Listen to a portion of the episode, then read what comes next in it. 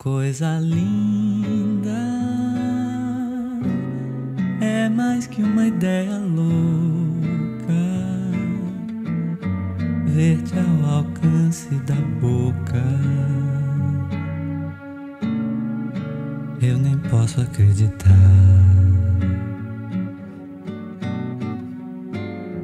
Coisa linda,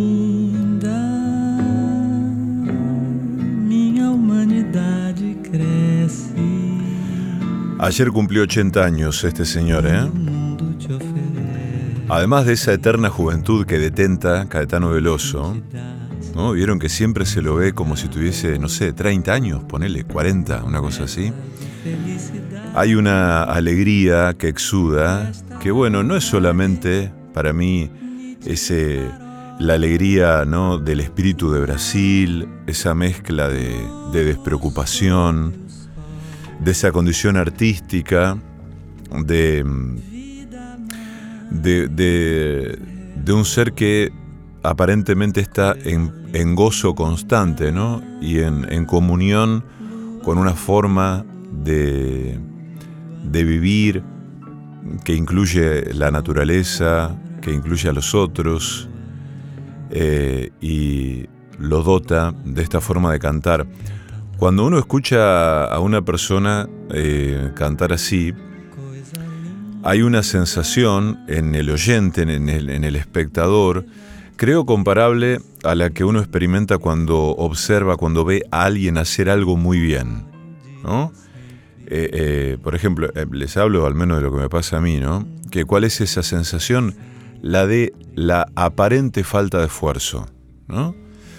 Vieron que cuando uno ve a alguien hacer algo extremadamente bien, una de las primeras cosas que a uno se le ocurre es qué facilidad, ¿no? Qué falta de esfuerzo, qué naturalidad. Y creo que por algo, algo de eso hay, ¿no? Eh, uno puede pensar, por ejemplo, no sé, cuando a mí me gusta el tenis, me gusta ver tenis, y cuando lo veo a Roger Federer, que medio que está en retirada, el suizo, pero cuando lo veía jugar a Federer, eh, sentía qué falta de esfuerzo, ¿no? Un día le, comenté esto a un amigo nadador, a propósito de la natación, no del tenis, y yo le decía, Fede, parece que no te cuesta nada. Y él me mira y me dice, parece. Festa da vontade, nítido farol,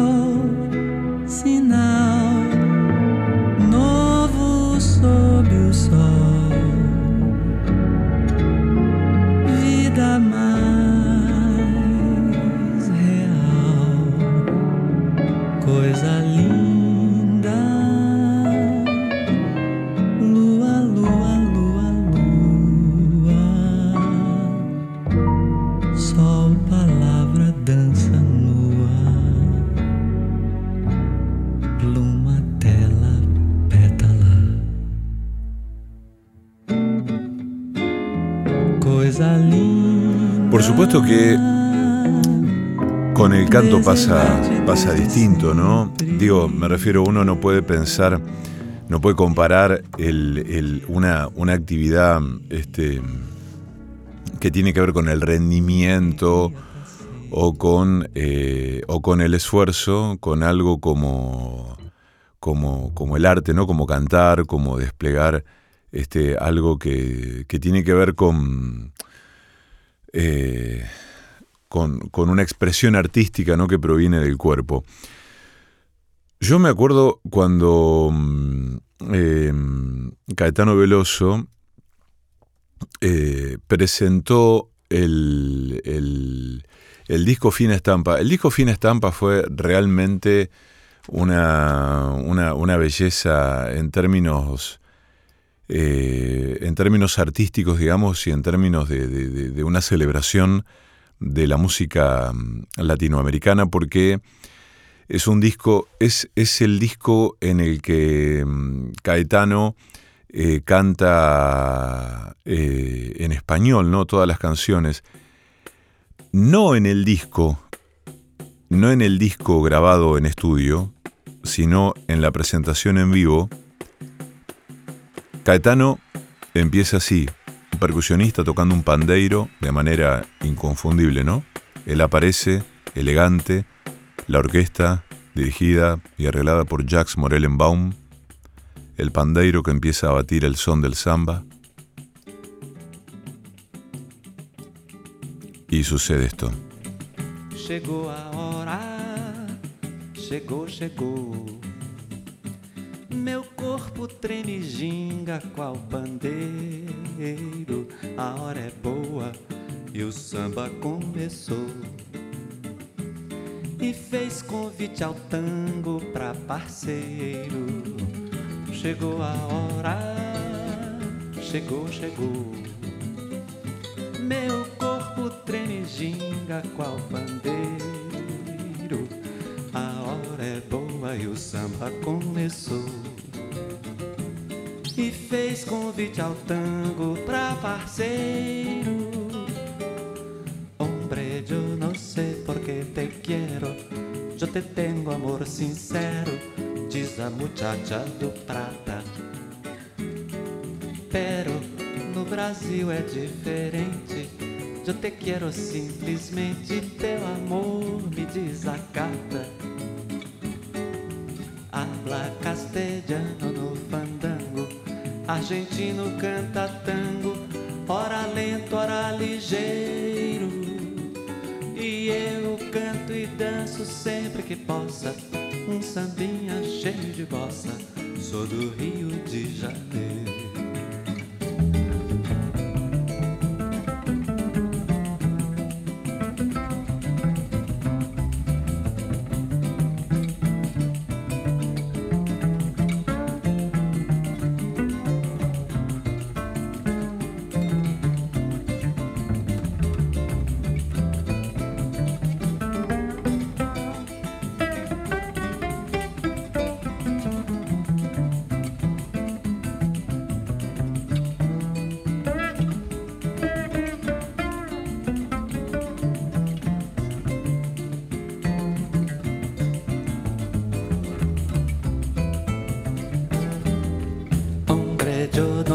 No sé por qué te quiero.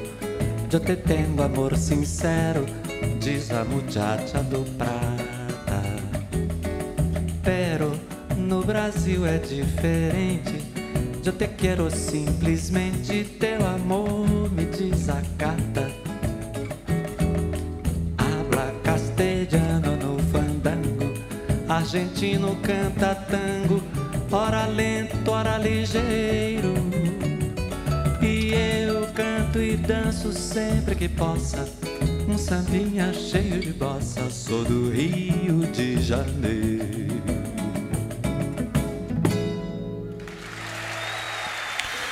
Qué bárbaro, ¿eh? Ah, Bueno, así, así, em, así empezaban las presentaciones de, de Fina Estampa, eh, digo las presentaciones en vivo, naturalmente, ¿no? Cuando eh, Caetano eh, presentó en todos los sitios eh, este disco maravilloso, arrancaba con, con- esta música que no está en el disco, este, en la- en la versión en estudio. Pero escuchen esto. Vamos a hacer una relación inesperada entre Caetano Veloso y José Dames. Saben quién es José Dames, ¿no? Es el autor de la letra de este tango. He llegado hasta tu casa. Yo no sé cómo he podido. Si me han dicho que no estás, que ya nunca volverás. Si me han dicho que te has ido. Cuánta nieve hay en mi alma. Qué silencio hay en tu puerta. Al llegar hasta el umbral, Un candado de dolor me detuvo el corazón. Bueno, qué, qué bárbaro. Ustedes saben que. ¿Vieron que hay tangos que se vuelven como canciones que forman parte de un repertorio de reuniones muchas veces y que son, eh, que son cantados por gente que poco sabe de tango o que muchas veces el único, el único tango que se sabe es este porque lo vira hacia un repertorio más popular quizá, ¿no? Más, más amplio que no, que no incluye otros tangos, o incluye quizá algún otro tango conocido, pero eh, creo que el tango Nada es de una belleza, bueno, impresionante, porque además la letra, ¿no? Que es de este rosarino que se llama José Dames. Em, nació en octubre de 1907. Pertenecía a una familia humilde, Dames. Sus padres jamás le pudieron pagar una educación musical y él aprendió a tocar solito el violín. Cuando tenía nada más que 18 años se mudó a San Fernando, cerquita de Buenos Aires. Allí empezó a estudiar bandoneón con el maestro Gómez. Más tarde pulió su técnica con Carlos Marcucci, se mudó a Nueva Pompeya y ahí empezó su actividad con tríos y cuartetos. Y bueno, tuvo una carrera, ¿no? Ahí metido en, en el tango de esos años en Buenos Aires. Pero mm, lo cierto es que hay una relación ciertamente inesperada entre José Dames y Caetano Veloso. Ayer, 7 de agosto, eh, Caetano cumplió 80 eh, años y ayer, 7 de agosto, se cumplieron 28 años de la muerte de José Dames, el autor de este, este tango, ¿no? El autor de Nada. Y ustedes saben que em, Caetano Veloso eh, grabó, grabó este, eh, una versión de Nada, pero en portugués, que realmente es una belleza. Vamos a, vamos a terminar este segmento eh, un poco en celebración de, de, los 80 años de Caetano, escuchando este tango, cantando Caetano Veloso en portugués. Prestenle atención a la letra, ¿no? La traducción. Y los que tienen oído más fino musical, cómo convierte la melodía original a una armonía mucho más compleja para tocarla en su, en su guitarra. En ese batido de bossa nova, ¿no? Caetano Veloso, nada. Ao fechar de novo a porta, uma lágrima de dor invadiu meu coração. Nada, nada, nada restou desse amor. Só teias de aranha que desce na dor. O roseiral também murchou e hoje caído pelo chão, também arrasta a sua cruz. Nada, nada mais que tristeza e silêncio. Que me diga que vives ainda. Onde estás? Quero dizer-te que hoje volto arrependido implorando teu amor. Cheguei juntinho à tua porta, nem sei como consegui. Disseram que não estavas e que nunca voltarias, que tu já tinhas partido. dor senti no peito. Tua casa está em silêncio. Ao fechar de novo a porta, uma lágrima de dor invadiu meu coração. Nada, nada, nada restou desse amor só teias de aranha que desce na dor. Roseiral também murchou e hoje caído pelo chão também arrasta sua cruz. Nada, nada mais que tristeza e silêncio. Nada que me diga que vives ainda estás? Quero dizer-te que hoje volto arrependido, implorando teu amor.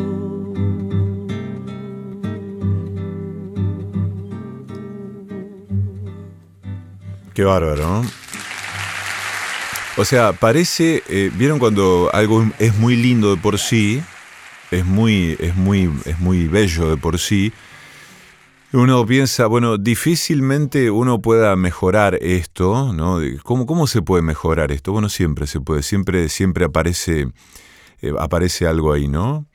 Em, bueno, ayer cumplió 80 años Caetano Veloso y ayer se cumplieron 28 años de la muerte de José Dames. El tango que escuchábamos recién, nada, ¿eh? Eh, todo el mundo eh, creo que sabe este tango, ¿no? Lo cantan así en, reuniones, en guitarreadas. ¿eh? además la letra es de un nivel de tragedia impresionante. He llegado hasta tu casa. Yo no sé cómo he podido. Bueno, buenas noches, buenas tardes, noches. buen comienzo de semana. Hoy vamos a tener un programa hermoso porque vamos a charlar con el compositor Ezequiel Diz. Em, Ezequiel Diz es compositor, es un joven compositor muy conocido de la ciudad, eh, fue programador eh, en un momento de un ciclo de música de cámara que eh, itineraba por distintos escenarios y lugares de la ciudad de Rosario, en una época en que a razón de tres a cinco veces por semana había un concierto distinto en muchos lugares de la ciudad. Em, no, no, quisimos mencionar por una cuestión de respeto a su dolor em, la muerte de su padre, ¿no? Ezequiel es hijo del enorme poeta Hugo Diz, que falleció hace poquísimos días en la ciudad de Rosario, ¿no? que es recordado tan afectuosamente por el mundo de, del periodismo, de los diarios, de la literatura, de la bohemia rosarina. ¿eh? Lo cierto es que, bueno, Ezequiel se va a presentar junto con el cuarteto Numen, van a presentar Tangabile el jueves en el Teatro El Círculo, de la mano de Más que dos producciones, así que mm, vamos a charlar con él para, para que nos cuente acerca de esta presentación. Pero también vamos a charlar con eh, Sebastián Ortega. Sebastián Ortega, no, no el Sebastián Ortega del, del este, de El Marginal, ni, ni las series, no, sino con un periodista, narrador, que mm, trabaja en una publicación conocida como Anfibia, a propósito de un podcast que, mm, en el cual él trabajó, como está trabajando como guionista y demás, que se llama Fugas, que habla de las fugas más impresionantes de las cárceles de Latinoamérica. Eh, pero bueno, con, con Sebastián nos vamos a dar el gusto de hablar no solamente de ese podcast y del tema del que habla ese podcast, sino también de el asunto de los podcasts, ¿no? De esas formas de escuchar tan, tan novedosas, ¿no? Tan, eh, tan emergentes que mucha gente no termina de adoptar, pero mucha gente ya sí prácticamente eh, no escucha los contenidos en los horarios en que salen, sino los escucha cuando ya están subidos a las plataformas que contienen estas posibilidades para, para escuchar músicas y para escuchar contenidos. ¿eh? Vamos a estar hasta las 9 de la noche haciendo el perseguidor aquí en Radio Sí. Esta es la versión de Tres Agujas de Luis Alberto Spinetta. Los barcos viajan de país en país, la luna no siempre es la misma. Y vos te vas a ir solo en la habitación. Y tu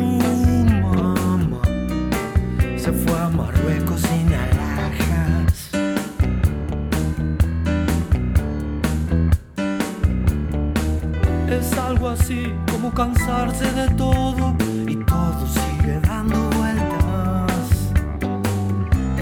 abriéndome, estoy cansándome.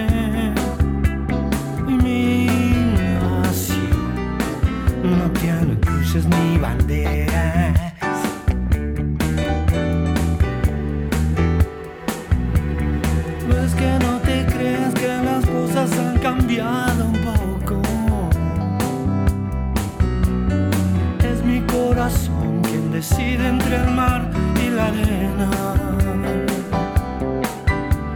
Necesito verte antes que sea demasiado tarde. Casi son las tres, tres agujas tengo en la cabeza. No, creo que nunca es tarde.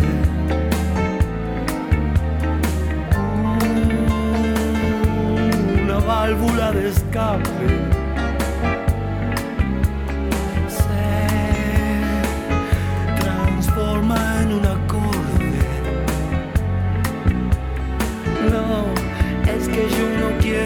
nadar en piletas. Oh, oh, están partiendo el mundo por la mitad, están quemándose las velas,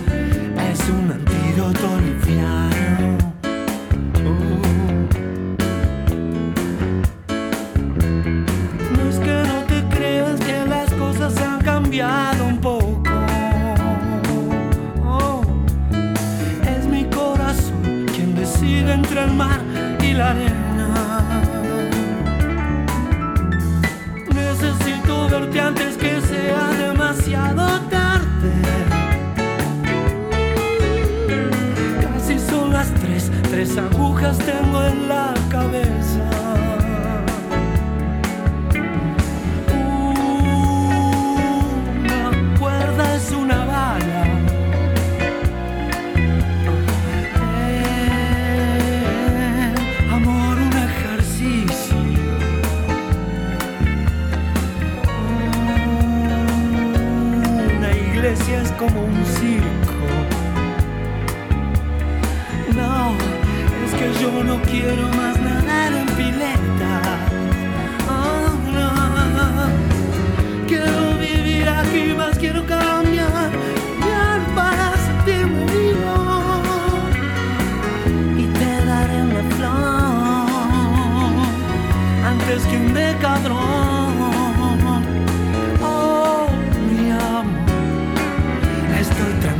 bed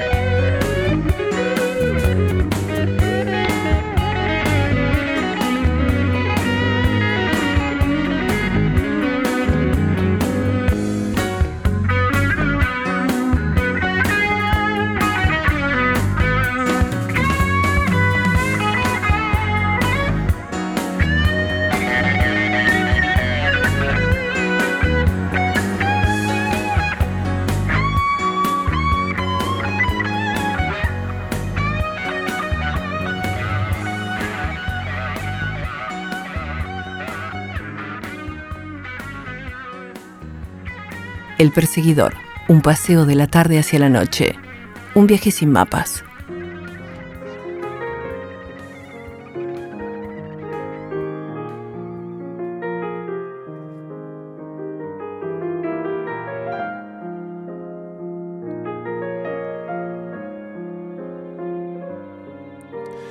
Esta belleza que estamos escuchando de fondo tiene como título Romance del Paraná. El que toca el piano es Alexander Paniza la obra se llama Romance del Paraná y pertenece a Ezequiel Diz. Nos tentamos a, introducir con esto, más allá de que la música en cuestión, digamos, que nos convoca y de la que vamos a hablar ahora con Ezequiel, no sea exactamente esta, pero quisimos arrancar con este romance del Paraná, bueno, por un momento muy particular, por varias cosas que confluyen en este momento. Por un lado, eh, prácticamente es, eh, es muy difícil sustraerse del olor a humo que hay en Rosario y alrededores en este momento. Em, y también me remite al manifiesto sobre el agua de Jorge van der Mole, al significado del río Paraná como patrimonio poético, sensible, simbólico eh, en toda su franja, ¿no? Por eso eh, lo quiero saludar a Ezequiel Diz, que está en contacto. Ezequiel, ¿cómo estás? Un placer. Hola Esteban, el placer, el placer es mío, muchas gracias. Vos sabés que me parece que le voy a cambiar el título.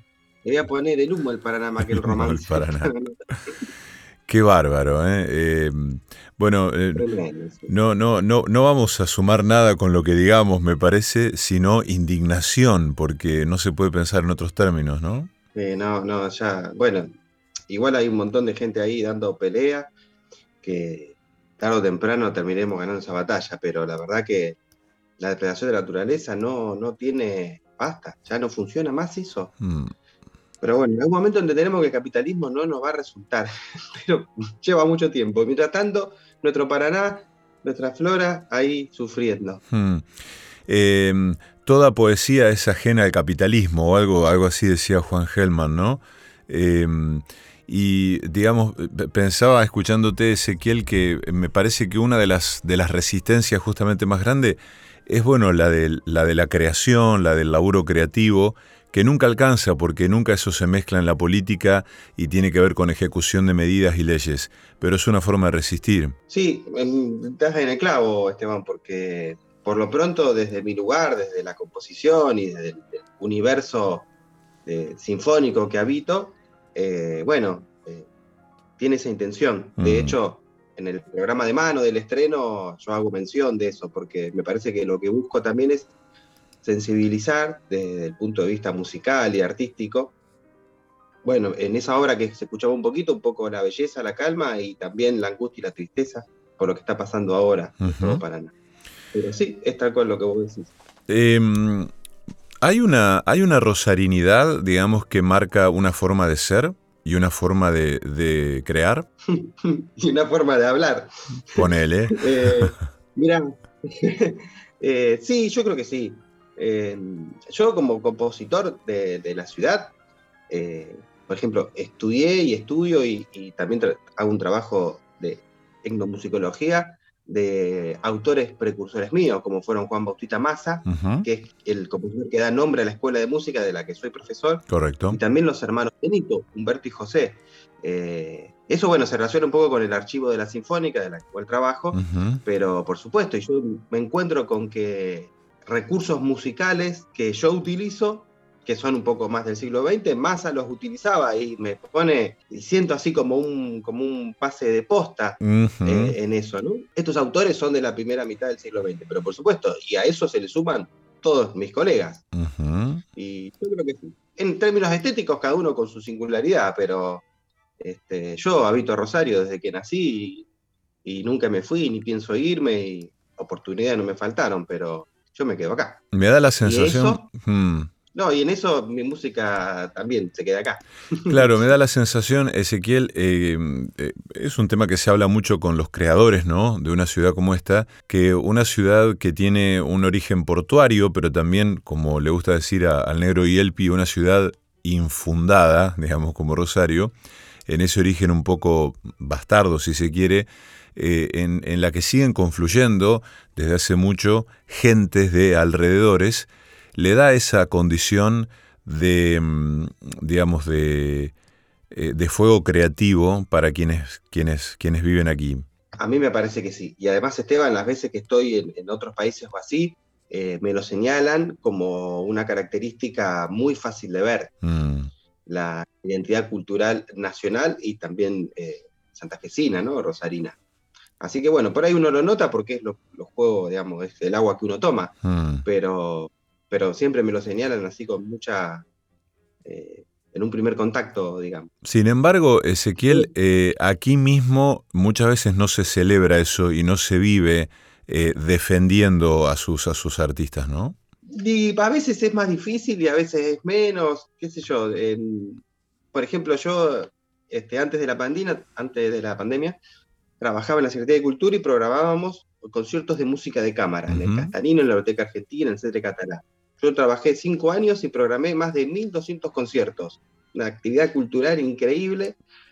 Eh, y en eso estamos hablando de música de cámara, ¿no? El pensamiento argentino, por así decirlo, es centroeuropeo. ¿no? Mm. Entonces, siempre lo que marca el eje siempre es Europa, ¿no? Quiero decir, siempre se toca eh, Mozart, Beethoven, Haydn, y de ahí todo lo que no es eso es marco de la excepcionalidad. Entonces, por supuesto que hablo en términos generales, porque también tenés un montón de intérpretes que tienen, que tienen otro recorrido y que tienen por ahí otras ideas más cercanas. Pero en eso yo fomenté muchísimo la inclusión del repertorio latinoamericano, Ujú. que no es solo argentino y rosarino, sino es toda Latinoamérica que confluye. Y bueno, y apareció, y estimulándolo un poco, aparece un montón de intérpretes que dicen, ah, no lo conocía, pero mirá lo que encontré, lo voy a tocar, qué hermosa esta música. En eso, si nos vamos un poco de los que son Piazzolla, Guastavini y Ginastera, sí, cuesta un montón que una orquesta argentina programe música argentina, es muy difícil, Esteban, es muy difícil, porque siempre están queriendo programar autores europeos. Mm. Y en ese sentido, sí, la verdad que vendría muy bien hacer una política estatal que, que no sea uno contra el otro, sino que la música argentina también tenga un lugar. Bueno, yo soy miembro, Esteban, de la Asociación Argentina de Compositores y desde ahí es que vamos dando esta pelea cultural ¿no? a nivel nacional. Qué difícil, porque Y bueno, vamos. mm, eh, pareciera una batalla perdida en un montón de, de- de aspectos ¿no? que uno vive en este tiempo en que, eh, con, digamos, creo que Chomsky decía, "La- los hechos no importan y, y- y ya hay verdades que se construyen desde un par de clics en, en una red social, ¿no? Y el lugar para la cultura es un desafío constante en el que, mm, bueno, los artistas tienen que dar una pelea, muchas veces convirtiéndose, esto te quiero preguntar, Ezequiel, en, en gestores y productores de su mismo laburo, digo, es esto de, de tener que patear el, el córner y atajar. Sí, sí, sí, tal cual. Por eso yo en ese sentido me considero no un artista, me considero un trabajador de la cultura. Mm, Y sí, son todas esas áreas en las que tenemos que estar. Eh, hay que componer la música, después hay que intentar que otro músico la toque, después, bueno, y te cuento la presentación que tenemos el 11, todo lo que, igual ahí, reposo, reposo en la magnífica productora de Más que Dos. Eh, pero sí, sí, hay que hacer esa cosa. Pero es el lugar que tenemos y en ese sentido me parece que, mm, que, bueno, que es un poco lo que toca. Yo todos esos pasos también lo hago con esfuerzo y también hay una ausencia estatal marcada que complica más las cosas, pero somos indestructibles los trabajadores de la cultura, lo vamos a hacer igual porque nosotros respiramos de hacer eso, mm. Eh, entonces no, no tiene salida, lo vamos a lograr. Em, bueno, menciona... más, batalla- Claro. Mencionás a, a- a Más que Dos, que bueno, es la productora, están Claudia, Sofía, un equipo de gente laburando, que realmente uno cada vez que ve la programación de algo que producen ellas, dice, qué, qué riesgo, ¿no? Qué nivel de- de- de- de coraje, de valentía, ¿no? Y uno cuando ve el teatro que, que está, no te digo lleno, pero que está a un 70-80% un teatro del círculo con una presentación de música clásica, de jazz, de las cosas que traen, es como que un alivio, ¿no? Sí, sí, sí, son, son heroínas de la cultura, digamos, porque aparte ellos están produciendo cultura en una época en la que se ve más espectáculo y se ve más cosas que tengan que ver muy directamente con el comercio. Y lo que ellas están haciendo tiene que ver con la identidad cultural nuestra y con productos, esos, culturales, Exacto. hechos por trabajadores de la cultura, sí. Ezequiel, eh, bueno, tu labor como compositor, vos, tu, tu instrumento, podríamos decir que es el piano, es el, es el, el instrumento desde donde vos laburás como compositor. Bueno, es muy abstracto. El instrumento mío, ¿sabes cuál es, Esteban?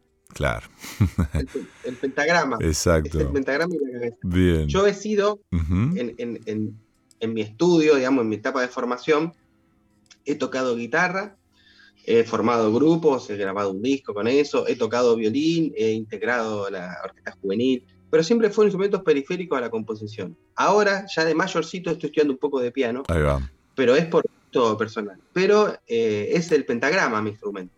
Y es donde uno puede escribir y desarrollar. No obstante, voy a hacer una salvedad así temporal, que hoy en día los, eh, hay un, los software que permiten la escritura musical facilitan un montón la composición para los que no hemos sido pianistas.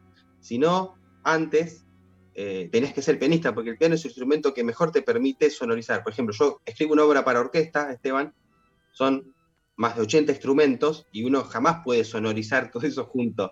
El piano ayuda, pero ahí, bueno, se llama oído interno y es un poco la cabeza. Imagínate que uno está años estudiando partituras y uno en la, en la imaginación va haciendo cómo va sonando. Es un trabajo, bueno, muchos años.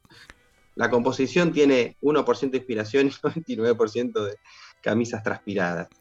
Eh, qué bueno que lo mencionas porque, eh, bueno, para, para, para, los que, para los melómanos y los que disfrutamos y valoramos mucho la música es un, como una, un enigma, te diría, un misterio, que, siempre es un tema interesante porque creo que en cada compositor juega distinto este asunto, pero vos efectivamente afirmás que es así, digamos que este asunto de bueno, la creatividad, la musa que me bajó, la, relación con un cosmos, con una universalidad que me dicta las ideas, es relativo y más que nada tiene que ver con silla, digamos. Sí, tal cual. Yo ahí sí, lo que voy a decir va a ser absolutamente a título personal, porque como vos bien decís, se configura en cada uno de manera diferente, digamos. Pero eh, yo creo que, hay algo de eso, del imaginario, que le llaman inspiración, algo divino, no lo voy a negar, algo de eso hay. Hará, es lo mismo, Esteban, cuando uno está cocinando. Hay un día que con los mismos elementos te sale más rico y otro día no. Bueno, la composición es, tiene un poco algo de eso, pero es un porcentaje ínfimo, porque vos no escribir una obra para orquesta sinfónica esperando a que estés inspirado, porque entonces no llega nunca jamás, digamos. Y además, ese material se trabaja. Vos pensás que nace de una idea, es como si un arquitecto si, ay, qué bueno, voy a hacer un rascacielos y ya está. No, tiene que hacerlo plano, tiene que evaluar mil millones de cálculos de cosas. La composición es igual y sobre ese trabajo, la música va tomando su identidad.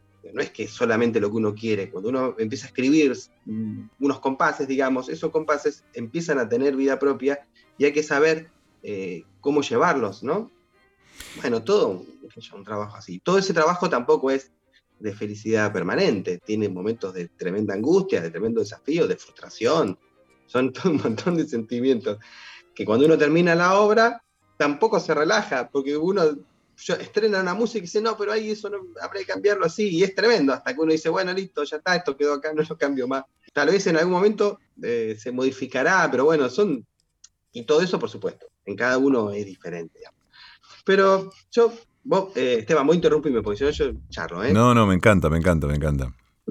A mí, yo por eso te digo un poco esto de concebirme como trabajador de la cultura. En eso, la composición me parece que es un eslabón de una silla de tres patas, si se quiere. Y que si falta una de esas patas, no funciona, o por lo menos para mí no se da esa situación. Yo hago música, la escribo para eh, compartirlo, para hacer amigues, para conocer gente y para contar cómo yo me siento o lo que yo quiero decir, que no lo puedo decir en palabras. Si la música que yo escribe no les gusta a los intérpretes tocarla, no funciona. No, no, se, rompe el escalón. Y de la misma manera, si luego el público no está presente o, no se da eso, no se completa. Por eso para mí el concierto este que ahora vamos a charlar un poquito, el concierto del 11, eh, para mí no es un concierto hecho por actores y espectadores, es un acontecimiento social en el que todos formamos parte, cada uno con un rol distinto, porque muchas veces esta cuestión de que el público es, eh, es como que está atrás de una barrera sentado y solo está escuchando, y realmente no es así, forma parte de un evento social en el que tenemos roles. Yo mayormente soy público compongo música y muchas veces soy eh, oyente de mi obra, pero mayormente soy público y, vivencio y también estoy del otro lado. Y realmente es así. Nada se compara al recibimiento caluroso de un aplauso cuando uno está ahí arriba. Y muchas veces, claro, el público que, no ha estado del otro lado siente que es un espectador y es mucho más que eso. Yo hago música para eso, eso es la música para mí. Em, eso. Ezequiel, mencionás con esto que acabas de decir una, una, una tensión histórica que tiene que ver con lo popular y lo académico, con, digamos, la calle y la academia y la escuela, digamos, una cosa así. Y que me, alegra que lo menciones porque justamente, y apuntando a, lo que va a pasar el jueves y a esta obra que compusiste y que compartiste con estos cordobeses impresionantes, ¿no? Eh, vos te metés con, te metés con el tango, le metes mano al tango, podríamos, le metes cabeza al tango, em, pero bueno, hay mucho antecedente, ¿no? De, gente que le ha metido mano al tango, eh, se ha metido con el barro del tango, con la mugre del tango, con elementos académicos. Absolutamente, porque es algo identitario del mismo tango, los elementos académicos. Las orquestas de tango, escuchamos la orquesta de Pugliese, por nombrar eh, la orquesta en la que Vinelli también formó parte. Bueno, las orquestas eran absolutamente académicas porque leían a primera vista, hacían los arreglos. Leer a primera vista significa es el mismo oficio de una orquesta sinfónica.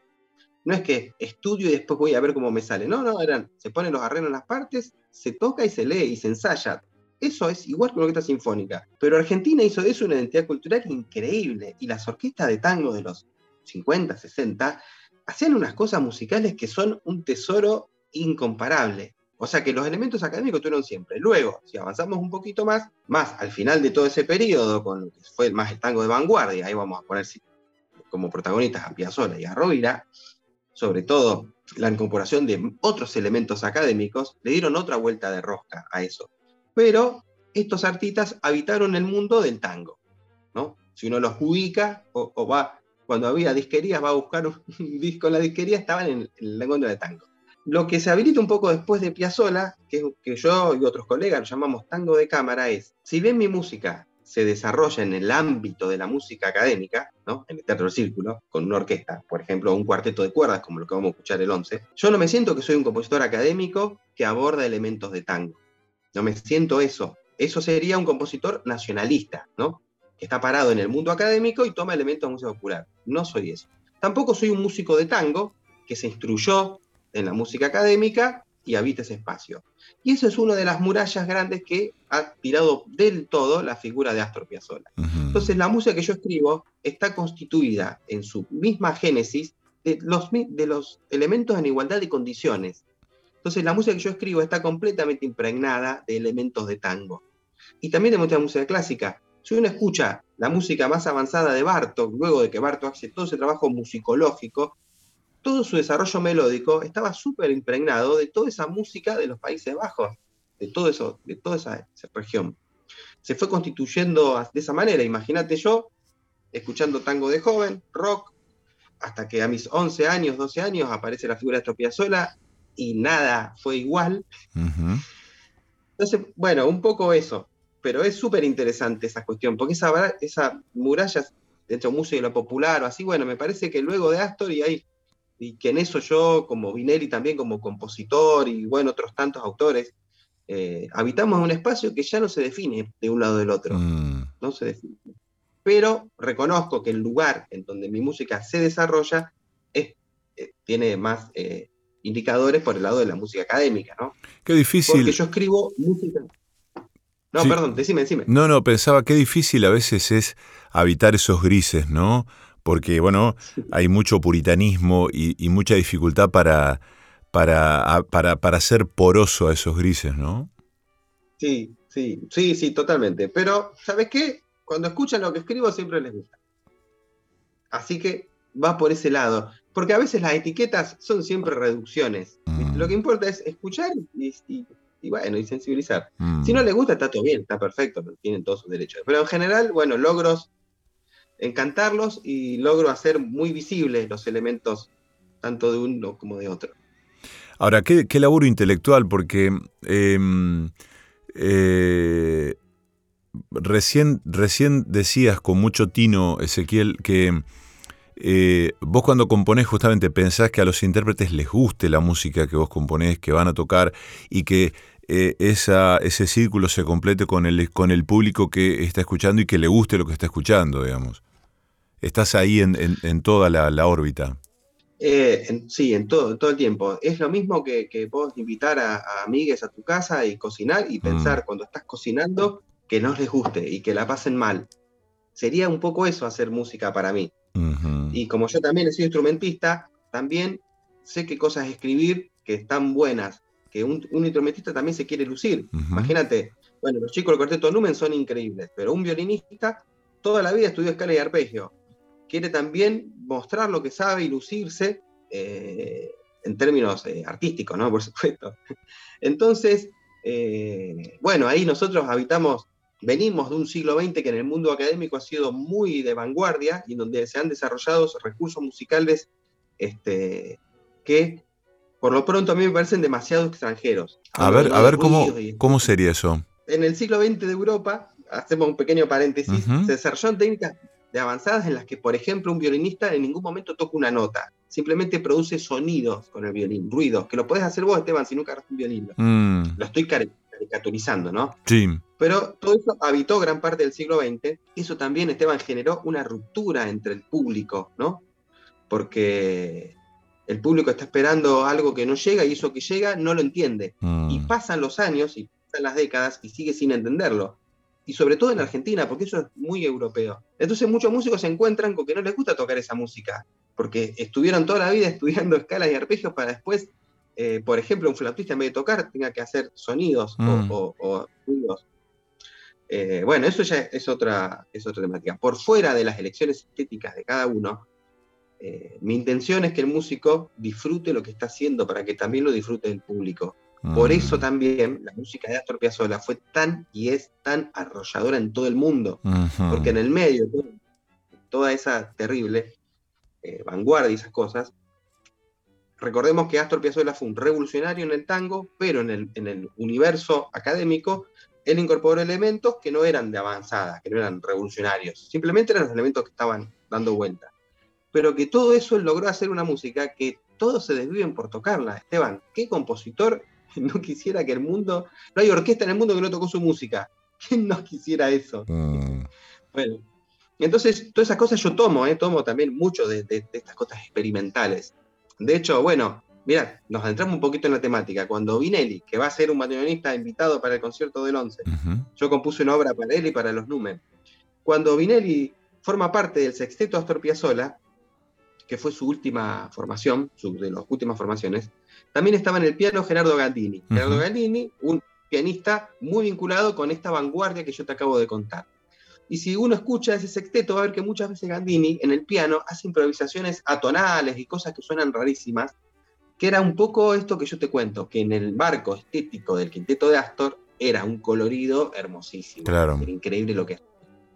Bueno, imagínate, Esteban, lo que es para mí componer una música para los Numen, que son unos amigos hermosísimos. Que venga Daniel Vinelli, que Vinelli es un ídolo total. Yo a Astor lo conocí escuchando ese sexteto. Componerle una música y que ahora lo vamos a presentar ahí en el Teatro del Círculo es una alegría inmensa. Esto va a ser el jueves, ¿eh? como Ezequiel decía. Para los oyentes distraídos o la audiencia advenediza, estamos conversando con Ezequiel Diz, compositor rosarino porque el evento que nos convoca es el justamente el del jueves 11, este jueves, a las 9 de la noche, en el Teatro El Círculo, nuestro queridísimo teatro de La Prida y Mendoza.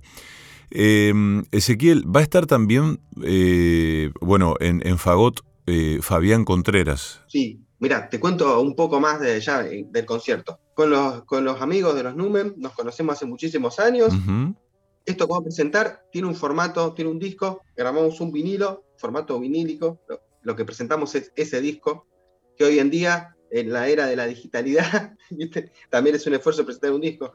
Con eso nos conocemos hace un montón de años. Ellos vienen tocando música mía, dijimos, che, ¿qué tal si grabamos, sacamos un disco? Sí, ese, claro, nos encanta lo que hace. Bueno, todo eso hace cuatro años el tema. Pandemia de, de por medio, más los tiempos que lleva estas producciones. Entonces vamos a escuchar, van a escuchar obras que son para cuarteto de cuerdas y con dos invitados. Uno es Fabián Contreras, que va a tocar la Rapsodia, que es para cuarteto de cuerdas y bandoneón. Es lo justo, lo justo lo que estamos escuchando de fondo. ¿eh? Ah, buenísimo. Bien. Y, eh, y, la, bueno, y la otra obra, invitado es Daniel Minelli, que es la fantasía tanguera número 10, que es para cuarteto de cuerdas y bandoneón. Que aparte, bueno, yo quiero hacer esta, este comentario. Eh, lo que a mí también me encanta y me enamora y me inspira, si se quiere, para escribir música, tiene que ver eh, con escribir música a gente que conozco. Mm. Además, el cuarteto Numen, ellos, Esteban, son cuatro amigos que hace 21 años tocan juntos. Impresionante. eso, es es, eh, es toda inspiración, si se quiere. Sí, y por, lo menos es re difícil, es re difícil de sostener, digamos, aparte porque son amigos, sí, aparte de formación original. Claro. Sí, porque hacen música porque se quieren encontrar, porque la música es el pretexto para compartir, ellos eligen qué música tocan, en eso que eligen, eligen un montón de música argentina, aparte ellos no son, no, habitan solamente el mundo de la música académica, mm. tocan con un montón de música popular, graban un montón de discos de folclore, invitados, están en 20 proyectos juntos. Son gente que tiene unas ganas de hacer música que se traduce en vida misma. Ezequiel, eh, entiendo que este, mm, esta, este material, esta obra, se publicó en formato vinilo. Sí. Qué cosa hermosa eso, ¿no? Sí, sí. El disco, bueno, es tan hábil, está en todas las plataformas digitales, mm. lo edité por Epsa Music, pero hicimos una edición en vinilo, en físico. Eh, viste que ahora es como un momento tan bisagra la cuestión de la edición física del disco. Eh, el CD está como en extinción, el CD es un formato maravilloso, mm. para los que hacemos música es, es económico, son 80 minutos de música, la calidad del audio es maravillosa, pero bueno, ahora no, no, están más los aparatos que lo reproducen. Y vuelve el vinilo, que el vinilo también es, es una magia el vinilo. Mm. Lamentablemente tiene otro costo, pero el vinilo, ¿sabes qué recupera? Que es lo que a mí también me enamora, recupera el espacio de sentarse a escuchar música a preparar su mate, un vinito y poner el disco y escucharlo. Y tiene esa magia de la púa que recorre y que va increíblemente reproduciendo lo que se grabó. Aparte suena eh, mejor, suena mejor que, cualquier otro formato. Sí, sí, suena mejor y tiene, bueno, tiene una mística increíble. Pero me parece que ahí, yo, yo no, no, es uno contra el otro. El CD es maravilloso. Habría lugar para todos, por lo pronto para alguno. Yo el único que, nunca que he sufrido honestamente es el cassette.